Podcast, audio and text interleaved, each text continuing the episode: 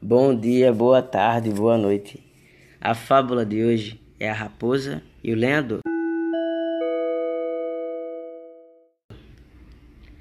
Uma raposa estava sendo perseguida por uma matilha de cães. Deparou com um lenhador que cortava lenha no mato e pediu a ele: Esconda-me, por favor. O lenhador a escondeu em sua cabana. Logo depois chegaram os caçadores com os cães um dos caçadores perguntou ao lenhador: Você não viu nenhuma raposa por aqui? O lenhador respondeu bem alto para que a raposa pudesse ouvir: Não vi nenhuma raposa esta manhã. E enquanto ele falava, apontava para o lugar onde a raposa estava escondida. Mas os caçadores não entenderam o sinal e foram embora com seus cães.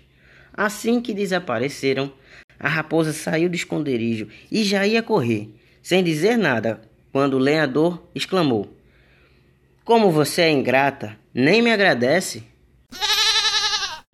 Gostaria muito de agradecer a sua ajuda, retrucou a raposa.